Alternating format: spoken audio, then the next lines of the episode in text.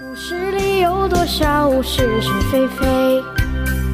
故事里有多少非非是是？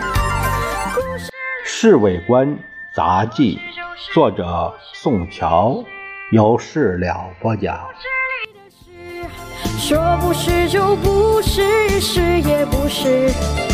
故事里的事，说是就是不是。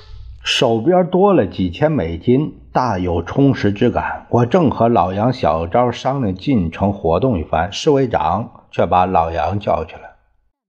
什么事儿啊？我们看见老杨回来以后，就问他：“没什么先生下午要出去一趟？”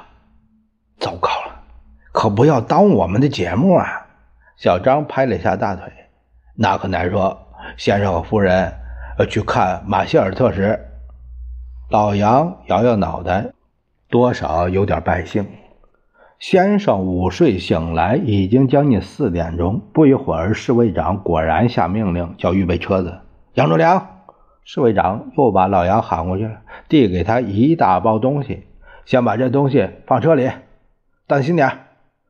先生搀着夫人走出来，边说边笑的，很是愉快。三分钟后，车子就到了牛角驼特使行馆。马歇尔特使笑容可掬地站在门口相迎。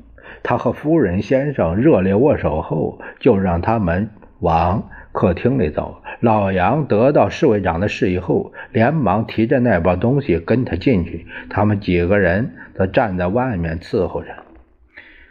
听到先生、夫人和特使在客厅里说说笑笑，甚为融洽。我心里暗想：这下糟了，起码得俩钟头。一直到天色昏黑，先生和夫人才告辞出来。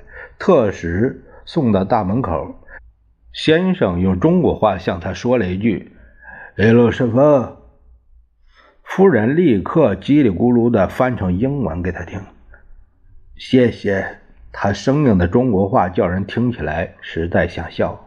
回到官邸后，一看没什么事情，我们几个人就躲在自己屋里闲谈。先生为什么说那特使一路顺风呢？小张问。特使明天回美国啦。老杨说：“真的？还来不来了？不知道。”老杨耸了耸肩，还也学了那洋派。刚才你提进去那包东西是什么呀？是一对翡翠花瓶，算是夫人送给特使夫人的礼物。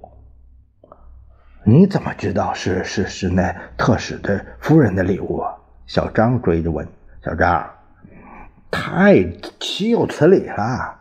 难道我连？密西斯，这英文都听不懂啊！一对翡翠花瓶得一两万美金吧？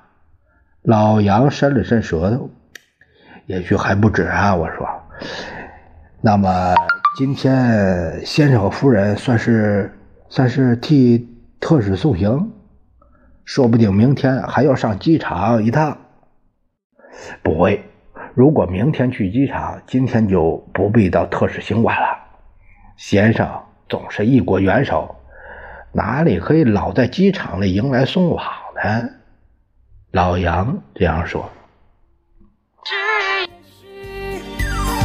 故事里的事，说不是就不是，是。